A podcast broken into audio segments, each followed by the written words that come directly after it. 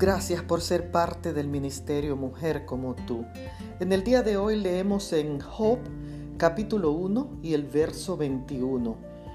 Y dijo, desnudo salí del vientre de mi madre y desnudo volveré allá. Jehová dio y Jehová quitó. Sea el nombre de Jehová bendito. Esas fueron las palabras de Job cuando perdió a sus diez hijos y todas sus propiedades.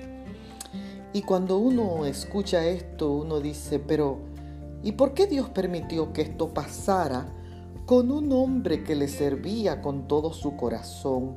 Un hombre que la Biblia le llama perfecto, recto, temeroso de Dios y apartado del mal.